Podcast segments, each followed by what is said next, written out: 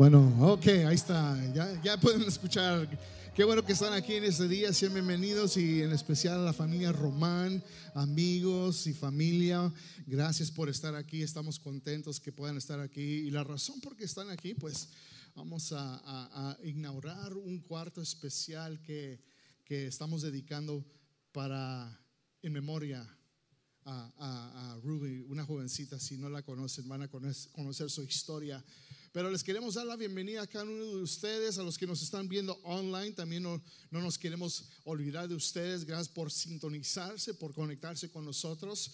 Ah, también, este, no sé si eh, pusieron el QR code. Si ve un QR code ahí enfrente de usted, usted lo puede escanear, hacer, hacerlo scan. Y ahí va a salir este, lo que llamamos ¿verdad? más información sobre la iglesia y en especial las notas del mensaje. Así que voy a pedir que ah, haga scan esos para que usted siga con nosotros el mensaje de hoy. Um, y yo le, hago, yo le llamo eh, notas digitales, ok, our digital notes ah, para este mensaje. Y vamos a comenzar con una oración. Vamos a, eh, yo sé que Dios tiene una palabra para ustedes. Yo sé que Dios quiere hablar a su corazón y a sus vidas en este día. Así que vamos a orar. Señor, gracias te damos por este día. Gracias, Padre, por... um, darnos esta oportunidad de estar en este lugar. Gracias por todo lo que has hecho, Señor. Aún en medio de, de una pandemia, Señor, seguimos confiando en ti. Seguimos, Señor, buscando tu rostro. Seguimos, Señor, diciendo tú eres nuestro Dios. Y yo sé que hay gente que ha venido en este lugar buscando, Señor, que están, Dios, tal vez cansados espiritualmente, cansados emocionalmente. Señor, haz algo en sus vidas. Que tu palabra hable Señor, en nuestros corazones y que haya transformación. Te damos gracias en el nombre de Jesús. Amén. Hoy estamos comenzando una nueva serie que se llama se llama eh, Meta en Común, Common Goal, Meta en Común. Y espero que esta serie sea más que nada dirección, que les dé un poco de dirección a sus vidas personales y también que les dé dirección en cuanto uh, entiendan la dirección de nuestra iglesia, hacia dónde vamos como iglesia, meta en común. Y saben que la primera, eh, la primera parte de ese año, eh, la iglesia iba creciendo, uh, gente iba, ¿verdad? Estaba asistiendo antes de, esta pandemia y el lugar estaba lleno y, muchas familias y muchos niños, tanto que uh, estábamos preguntándonos, ¿nos quedamos o nos vamos? Uh, necesitamos más espacio. Um, y Dios abrió las oportunidades de, de un espacio, un, un, espacio que está allá en la esquina. Y se abrió ese espacio y, y, y, y, lo agarramos. Y recuerdo el día, mi esposa y yo fuimos a la oficina, ¿verdad? De, de, de Michael Pollock, que, que, es dueño de este, de este local. Y ahí estábamos con él, estaba sentado en un lado y nosotros al otro lado. Y firmamos ese nuevo contrato, de New Lease. Lo, lo firmamos y decimos, bueno, Señor, que se haga tu voluntad, ¿sí? Creemos de que tú vas a hacer cosas grandes en este lugar. Creemos de que tú tienes un plan de, de, que nosotros estemos aquí. Así que firmamos y comenzamos, ¿verdad? Un proyecto de renovar ese lugar para la gloria de Dios. Y, y, y, y creo que um, me da mucha alegría, me da mucha alegría de, de toda la gente que fue partícipe toda la gente que fue este, ayudando, ¿verdad? Toda la gente que vino. Um, y, y, sabe que la lista, la lista es muy grande de decir por nombre todas las personas que vinieron. Pero ¿sabe lo que sí podemos hacer? Vamos a darle un fuerte aplauso en estos momentos a toda la gente que vino a ayudar, a clavar un, un, un, un clavo, este, a poner sheetrock, a, pintar. Muchas gracias, pero yo sé que en otra ocasión, cuando tengamos más tiempo, vamos a hacer algo especial para ustedes. Pero lo bonito de todo esto es el grupo diverso de personas que ayudó. El grupo diverso de las personas que, que estuvieron ayudando. Y sabe que tuvimos, escuche bien, tuvimos venezolanos ayudando en este proyecto, ¿sí? Tuvimos a salvadoreños ayudando también, tuvimos a guatemaltecos ayudando en este proyecto, tuvimos americanos ayudando en este proyecto, en lo que es eh, eh, la renovación de este lugar, tuvimos hondureños también ayudando, puertorriqueños, ecuatorianos también que estaban ayudando, tuvimos bolivianos también que estaban ayudando y claro que tuvimos también mexicanos, ¿verdad? Ayudando en este proyecto y, y, si, bueno, si, si, me faltó un grupo de personas, por favor, discúlpeme, pero ahí me dicen después, pastor, se le olvidó este grupo, ¿verdad? Ahí me dicen después, pero estoy muy agradecido de ver la diversidad ¿verdad? De gente. Y miren, este es el grupo de personas que componen nuestra iglesia. This is the group of people that make up our church. ¿Sí? Y lo bonito de, este, de todo este proyecto que se llevó a cabo fue la gente diversa, las culturas diferentes representadas que, hicieron todo esto posible. Y, y sabe que nos unimos para cumplir una meta en común.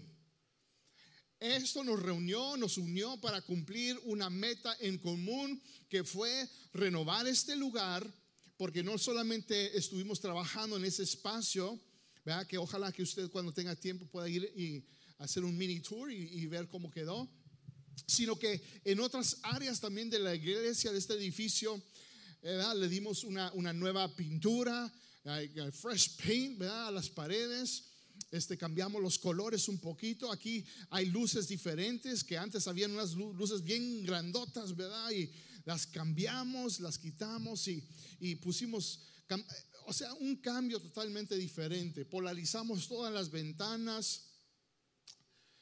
Fue un proyecto de, de, gran labor y, y cada vez que, que estaba en este lugar, yo sentía el amor, el por qué lo hacíamos cada hora, cada minuto que se, que se hizo fue hecho con amor y, nos unimos para cumplir una meta en común. Y fue para eso, para remodelar este lugar, para que gente que no conoce a Dios, conozca a Dios y que sus vidas sean transformadas. Ese es nuestro objetivo. Que gente que no conoce a Dios pueda venir aquí, tener una experiencia conocer a Dios de una manera relacional y que sus vidas sean cambiadas. Nick Foles, muchos de ustedes tal vez conocen Nick Foles, es un, es un quarterback de, de la NFL y es el quarterback ahorita de los Chicago Bears, un atleta profesional y, y también que es un seguidor de Cristo. He's a follower of Christ. Nick Foles también ganó un Super Bowl con los Philadelphia Eagles. Y en uno de sus posts de Instagram dijo esto, ¿ok? Nick Foles dijo esto, dijo, lo que vino a mi corazón es esto. La parte favorita mía de jugar fútbol, fútbol americano, no ha sido el ganar un Super Bowl o la jugada, el Philly Special.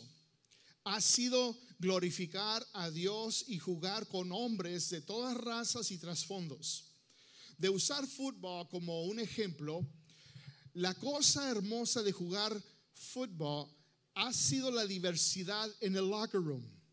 Hombres se unen para lograr la meta en común de ganar juegos. That's the common goal. De que hombres de diferentes razas, trasfondos se han unido para la meta en común de ganar juegos.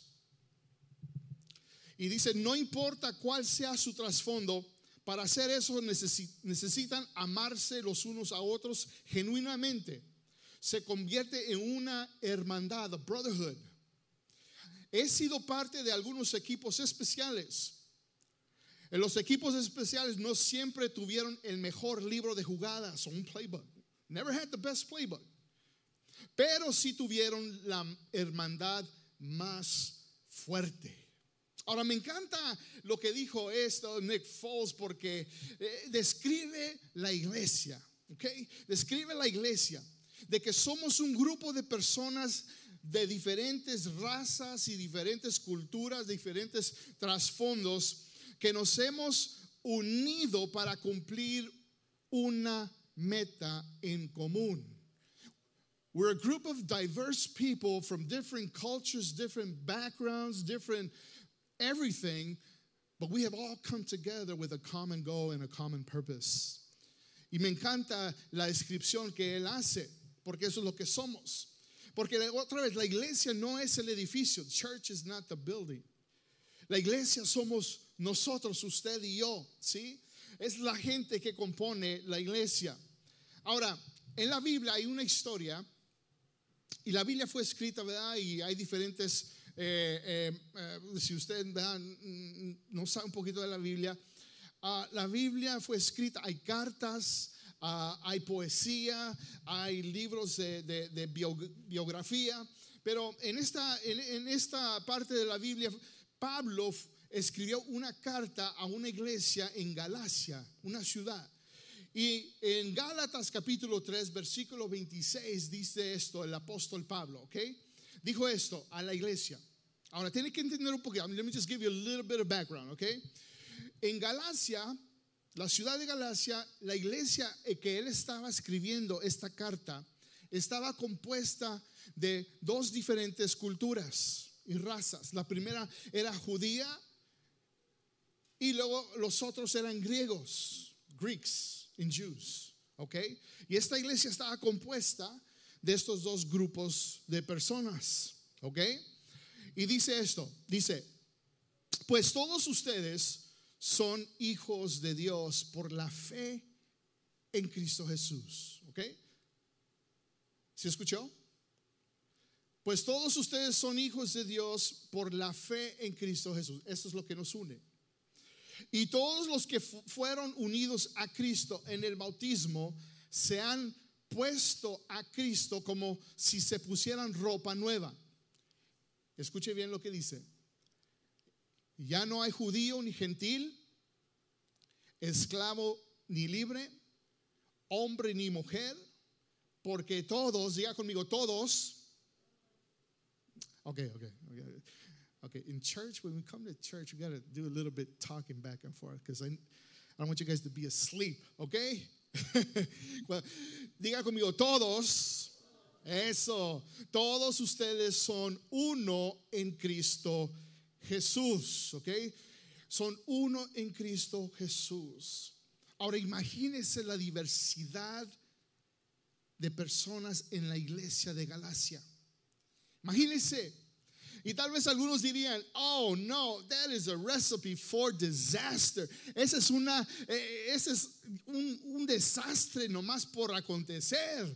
Porque tienes dos grupos diferentes, diversos, con dos maneras de pensar. Estos piensan de este modo, estos piensan así, y estos tienen una cultura diferente que estos. Pero algo los unía juntos. Y esa cosa que los unía era Cristo Jesús, ¿sí? Lo que los unía y lo bonito de todo esto, de esta iglesia en Galacia, era que Cristo era el que los unía para cumplir una meta en común. Y la idea clave de este mensaje, the key thought, the key idea of this message is this, es esto. Es de que somos un grupo de personas diversas que nos hemos unido para cumplir una meta en común. If you want to write that down, you can write that down. Lo puede escribir, ¿ok? Somos un grupo de personas diversas que nos hemos unido para cumplir una meta en común. Ahora, pastor, ¿qué es esa meta en común que tenemos? What's our common goal? What's the common goal? What, what is that that is uniting us? ¿Qué es aquello que nos está uniendo? ¿Y hacia dónde? ¿Qué es lo que estamos tratando de cumplir? ¿Qué es esa meta en común? Bueno, déjame les digo porque yo sé que ustedes están ansiosos por saber y, y me quieren preguntar, pastor, ¿qué es la meta en común? Okay.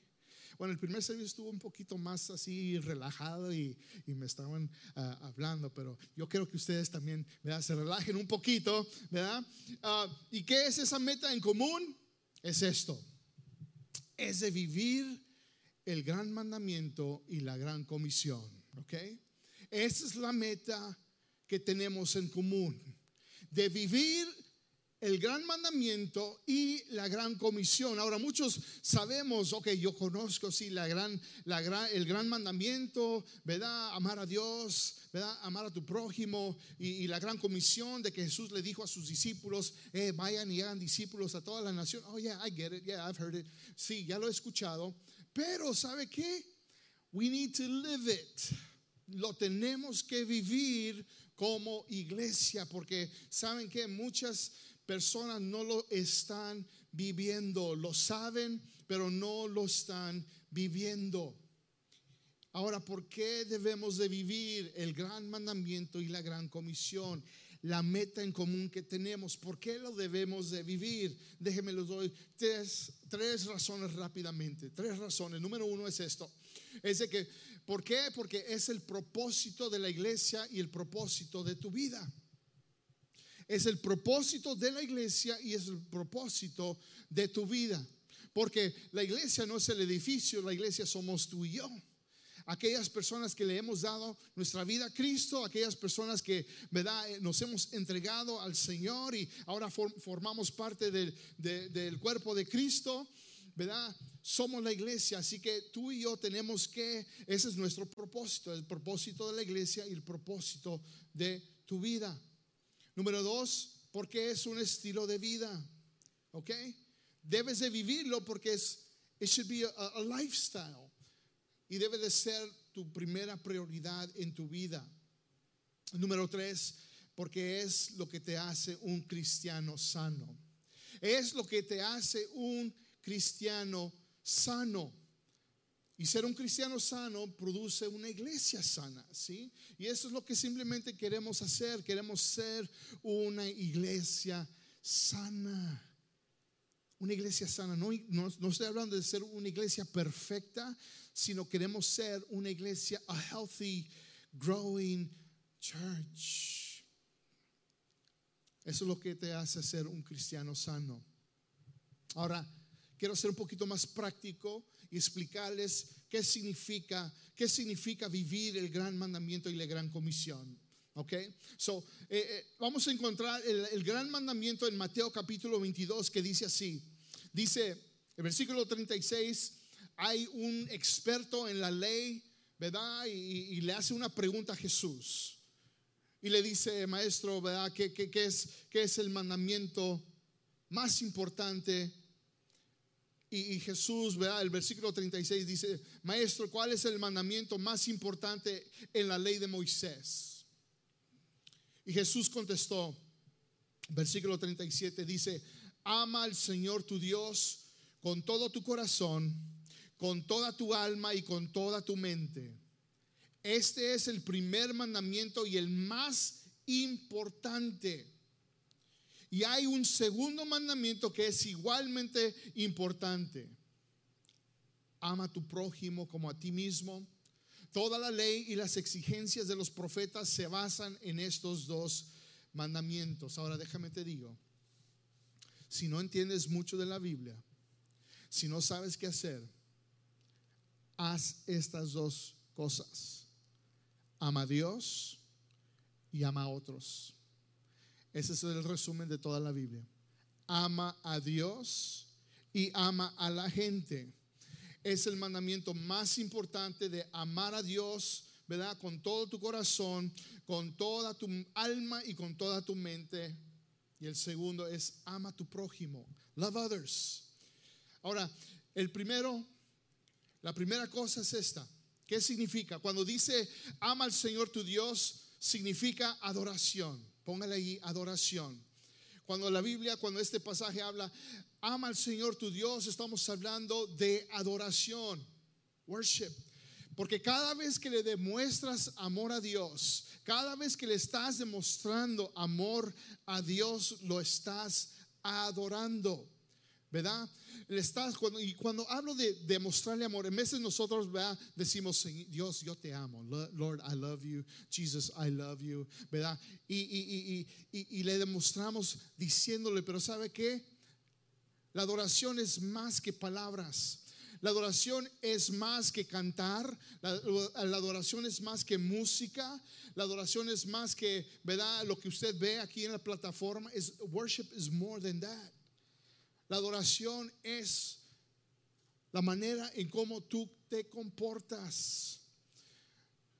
La adoración es ¿verdad? Lo debemos demostrar con nuestros hechos, lo debemos demostrar con nuestra manera de vivir. La adoración se trata de honrar a Dios con tu vida. Eso es la adoración. Y lo debes de honrar en todo lo que tú haces. En veces, ¿verdad? Cuando yo le digo a mi esposa, amor, te amo, I love you, te amo. Yo, y lo digo con toda sinceridad, te amo.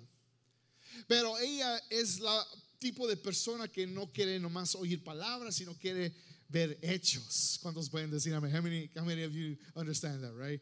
Que quieren ver hechos. You just don't just tell me you love me, show me that you love me, ¿verdad? Uh, uh, demuéstrame que me amas, ¿verdad? Y, es lo mismo con Dios. Dios it's not just about telling him I love you. Lo debes de demostrar con tus hechos en tu manera de vivir. Ahora, ¿cómo lo vivo? ¿Cómo lo hago? Ok, esta es la manera práctica. ¿Cómo lo vivo? Lo vives cuando adoras a Dios con tu manera de vivir. Así es como lo vives, con tu manera de vivir. Tristemente, hay muchos que no lo hacen. Y déjenme les digo de que cuando puedes demostrar, cuando puedes demostrarle amor a Dios, cuando puedes, ¿verdad?, honrar a Dios con tu vida, eso dice mucho a la gente que no conoce a Dios. Y es una manera de abrir puertas, oportunidades para que la gente conozca más del Señor. Ese es número uno. Segundo, cuando dice la palabra ama a tu prójimo como a ti mismo, significa ministerio. Significa ministerio. Y cada vez que le demuestras amor a otras personas, les estás ministrando o sirviendo en el amor de Dios, en el amor de Cristo. ¿Okay? Cada vez que, le demuestras amor a otra persona, le estás ministrando o lo estás sirviendo en el amor de Cristo. Ahora, hay una diferencia. Cuando ayudas en la iglesia o cuando sirves en la iglesia, there's two distinct things. Porque puedes ayudarle en la iglesia a alguien, pero no estar demostrando el amor de Dios a la otra persona. You're just helping out. Pero otra cosa es de servir, porque le estás demostrando el amor de Dios a alguien más. Son dos cosas totalmente diferentes. ¿Sí? Ahora, ¿cómo lo vivo? Lo vives cuando sirves en tu iglesia local. That's how you live it out. Cuando sirves en tu iglesia local. Déjame te digo que el lugar más donde puedas hacer la diferencia más grande en las vidas de otros es sirviendo en tu iglesia local. That's the best place to make a difference in people's lives. De servir en tu iglesia local. Ahora sabemos de que hay organizaciones con buenas causas. There's a lot of great organizations with great causes. Y que hay gente que quieren ayudar a las personas que están en la calle. O quieren ayudar a la gente que, que, no tiene nada de comer. O la gente que está en la calle. O quieren ayudar a madres solteras. Y hay organizaciones y lugares que se levantan porque ven esa necesidad. ¿Saben por qué lo hacen? Porque la iglesia no está haciendo su trabajo. Come on. La iglesia no está haciendo su trabajo en demostrarle el amor de Dios a través de esas maneras. El mejor lugar de que tú uses tu pasión, tus dones, tus habilidades, lo que Dios ha puesto en tu corazón. Tú, tú tal vez hay algo que te está quemando. There's just a, burning need in your heart and you know, tú sabes que, wow, I need, aquí hay un lugar donde puedo ayudarle a la gente y, y hay un lugar acá donde yo puedo estar ayudando a las personas. Bueno, es a través de tu iglesia local que tú puedes utilizar tus dones y talentos. En la iglesia local es el mejor lugar donde tú puedes hacer eso. Y sabes que yo di mi vida, he dado mi vida. Yo y mi esposa hemos dado nuestro tiempo, nuestro esfuerzo, nuestros recursos por la iglesia local, porque creemos que la iglesia es la esperanza del mundo. We believe it. Y por eso invertimos en la gente. Por eso creemos de que aquí sentado hay gente que puede hacer lo que nosotros no podemos hacer. Aquí sentado hay, hay personas con talento, con pasiones, con habilidades que pueden hacer ustedes cosas que nosotros no podemos hacer. Y simplemente ustedes necesitan una plataforma, un lugar donde ustedes puedan ser, where you can just be released to do it. Y déjenme les digo, esa es la mejor manera de hacer un impacto en este mundo, porque en este mundo sabemos lo que pasa en este mundo, lo que, cómo va este mundo en este país también. Lo vives cuando sirves en tu iglesia local. Y la gran comisión es esto, Mateo capítulo 28, versículo 19 y 20. Jesús ve hasta con sus discípulos, le dice, por lo tanto, vayan y hagan discípulos en todas las naciones, bautizándolos en el nombre del Padre, del Hijo y del Espíritu Santo. Y enséñenles a obedecer los mandamientos que les he dado. De una cosa podrán estar seguros, estaré con ustedes siempre hasta el fin del mundo. Él estará con nosotros hasta el fin del mundo. La tercera cosa, ¿por qué debimos, cómo debemos de vivir el gran mandamiento y la gran comisión? Cuando dice, vayan y hagan discípulos, significa evangelismo. Evangelism. ¿Qué es evangelismo? Evangelismo simplemente viene de la palabra griega que significa buenas noticias. Hay buenas noticias. There's some good news. Aún en medio de, de, lo que está pasando, there's good news. Hey, your family is going through some issues. There's some good news. Hey, my marriage isn't all that great. There's good news. Hey, hey, este está pasando, hay mucha violencia. ¿Por qué los jóvenes están en las pandillas? ¿Por qué hay tanta droga? Porque, hey, there's good news. Don't worry, there's good news. what's the good news? ¿Qué, es la, ¿Qué son las buenas nuevas? Cristo Jesús, Jesus Christ, el Hijo de Dios, el Mesías, el Cristo, el prometido, el que vino a este mundo para romper las cadenas del pecado, para darnos salvación. I'm telling you, that's the good news. Esas son las buenas noticias. Pero para que una persona sea un discípulo de Jesús, tiene que primero escuchar y recibir las buenas noticias de salvación que Cristo ofrece. Ahora, ¿cómo lo vivo? Lo vives cuando conoces a Dios y compartes con otros el mensaje de vida y salvación. Tienes que conocer a Dios primero a través de su Hijo Jesús una relación personal, una relación, ¿verdad? Auténtica. Una, es, una relación, it's a relationship that you come into with God and you say through His Son Jesus. That's how you start to know God. Así es como comienzas a conocer a Dios. Y luego tienes que compartir. You have to just you have to share your story. Tienes que compartir tu historia con otros, lo que Cristo está haciendo en tu vida. Ahora, tres maneras rápidamente para hacer esto. Número uno, comparte tu historia. Share your story with somebody. Has Jesus saved you? ¿Ha Cristo te ha salvado de, de, del pecado? ¿Te ha rescatado de, de donde estabas? De, de, tal vez las adicciones o de malos hábitos. You know you were heading down the wrong path, but then he turned you around and now you're on the right path. Ahora estás en el camino correcto. Hey, you, can't just hold on to that. Lo tienes que compartir. Comparte tu historia con alguien. Número dos, participa en misiones locales e internacionales.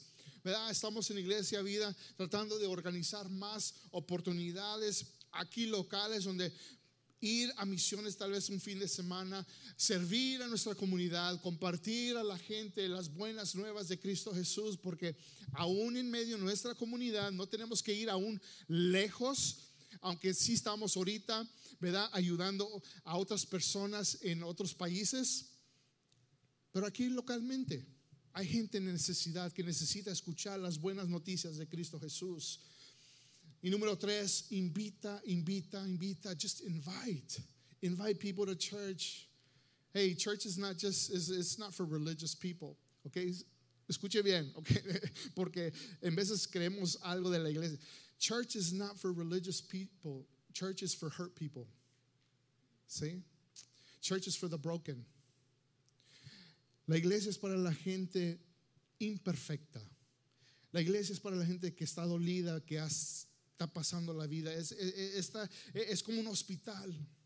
Así que necesitamos comenzar a invitar a aquella gente que necesita ser rescatada. ¿Cuántos pueden decir amén? How many can say amen to that? Come on. ¿Sí? Número cuatro, donde dice bautícenlos. Bautícenlos significa compañerismo significa compañerismo, fellowship. Y cuando dice bautícenlos, en veces cuando pensamos en el bautismo, ¿verdad? El bautismo no solamente significa ahora es simbólico de tu nueva vida en Cristo Jesús.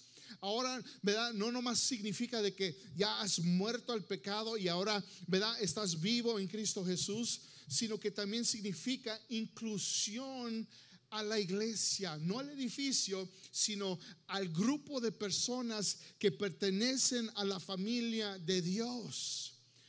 El bautismo, ¿verdad? Fellowship significa inclusión a la familia de Dios. Significa de que, hey, ya no estás solo. Para de vivir tu vida apartada, aislada. Sabe que hay mucha gente que vive su vida en soledad.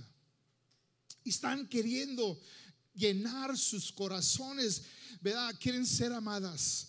Hay gente que quiere simplemente un abrazo, quiere platicar con alguien y como desean, I just wish I just had somebody to talk to. I just wish that, that I can, you know, just talk to somebody about my issues and my problems. Solamente quisiera tener a alguien que pudiera platicar de lo que me está pasando, pero no lo tienen.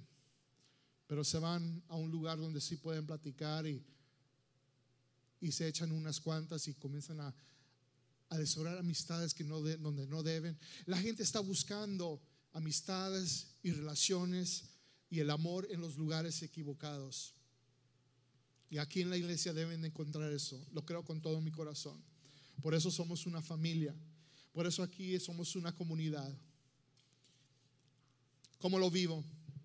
Lo vives cuando te bautizas y te conectas con otros creyentes.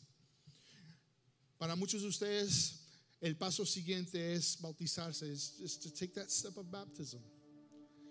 Y proclamarle al, mundo y decirle, hey, ahora le he dado mi vida a Jesús, he hecho un compromiso de seguir a Cristo y ahora soy parte de la familia de Dios. Ahora I'm not alone, ahora no estoy solo, ahora tengo una familia. Ahora he sido adoptado, no soy un huérfano. Ahora soy parte de la familia de Dios. Y conéctate con una familia. Conéctate a un grupo en la iglesia. Por último, número 5, cuando dice enséñales a obedecer, significa discipulado. Discipleship. Y el discipulado es el proceso para que tú crezcas y madures en tu relación con Dios. It's a process, the process of growth, spiritual maturity, and growth, spiritual growth discipleship. ¿Sabes por qué? Porque Dios quiere que tú crezcas. God wants you to grow and mature. Imagínate cuando tú naciste y no, no has crecido y no has madurado. Imagínate, el mundo sería lleno de puros niños y puros bebés. Pero qué bueno que ya somos adultos y que tenemos trabajos, ¿verdad? Y que podemos ir a vacaciones cuando queremos y, y, todo eso, ¿verdad? Lo mismo Dios quiere que tú crezcas en un adulto espiritual y que madures espiritualmente. Y ese es el proceso de, de discipulado. Ahora, ¿cómo lo vivo? ¿Cómo lo vivo? Lo vives cuando practicas el hábito de meterte en la palabra de Dios. Te tienes que meter en la palabra de Dios. Y cuando hablo de meterte en la palabra de Dios, I'm talking about read the Bible, study the Bible, estudia la Biblia, memoriza ciertas partes de la Biblia. Léela como una manera devocional. Métete más en la palabra de Dios. También el hábito de orar, que eso sea el hábito de orar, el hábito de dar, to give, give, just give of yourself. Y el hábito de unirte a un grupo pequeño de personas, porque, ¿sabes qué? Pensamos de que we don't need other people. We do. Sí necesitamos otros. Damos hombres y mujeres de Dios que nos rodeen y esas personas nos ayudan a madurar y crecer. Porque solo no podemos. Tal vez se pueda, pero es, dura más tiempo y es más difícil. Y hay más oportunidad de que tú puedas caer y desviarte. Pero cuando tienes un grupo de amigos y amistades que tienes alrededor de ti, te van a ayudar a crecer en tu vida espiritual. Y la clave en cumplir nuestra meta en común, here's the key, right? Here's the key. Y esto es para terminar. La clave es, here's the key to making all this happen, para que todo esto suceda. Una palabra y es, es, es la palabra balance, balance. Cuando puedes balancear estas cinco cosas en tu vida, lo que produce, produce una iglesia, una persona sana, un cristiano sano. Y queremos balancear el evangelismo, queremos balancear el discipulado, queremos balancear el ministerio, la adoración y el compañerismo. Queremos balancear estas cinco cosas en nuestra vida para que podamos crecer y tener una vida saludable en el Señor. Ahora, concluyo con esto. Imagínese, imagínese lo que pudiéramos hacer juntos. I want you to all just imagine what we can do together.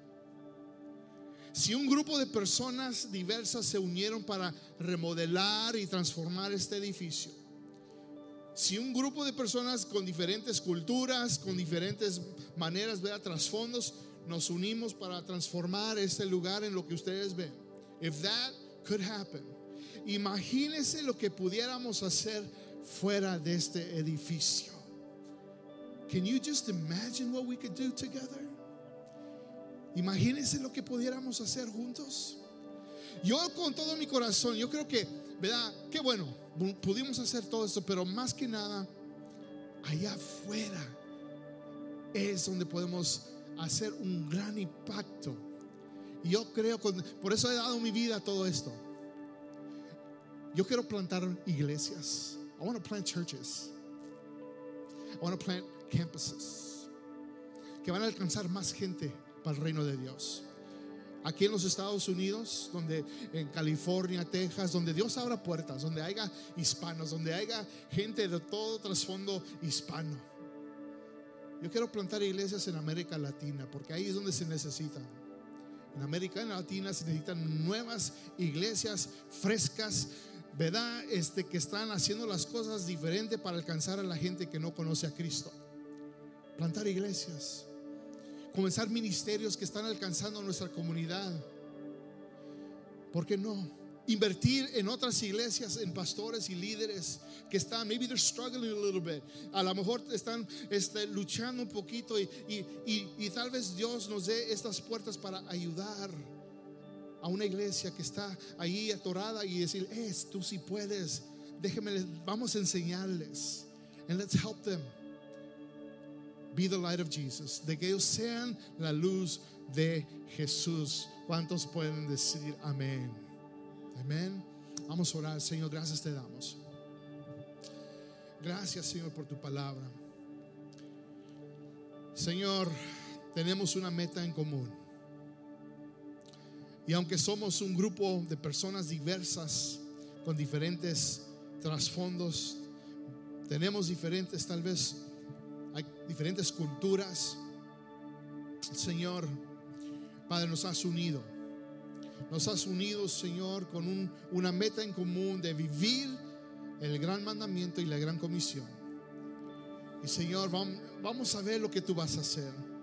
Señor, vamos a ver, Señor, las, las grandes cosas que tú vas a hacer a través de esta comunidad de fe, de esta iglesia, Señor, nuestra iglesia, Iglesia Vida. Y Señor, la gente que tú vas a añadir a, esta familia, Señor, el gran impacto que queremos hacer, no nomás en nuestra comunidad, sino en el mundo entero. Señor, porque eh, la iglesia es la esperanza del mundo. Señor, y, y no nos has llamado nomás de estar encerrados en, en un edificio, sino que nos has llamado, Señor, a salir fuera, Padre, y hacer un impacto y la diferencia en las vidas de muchas personas. Así que, Señor, Padre, que nos unas.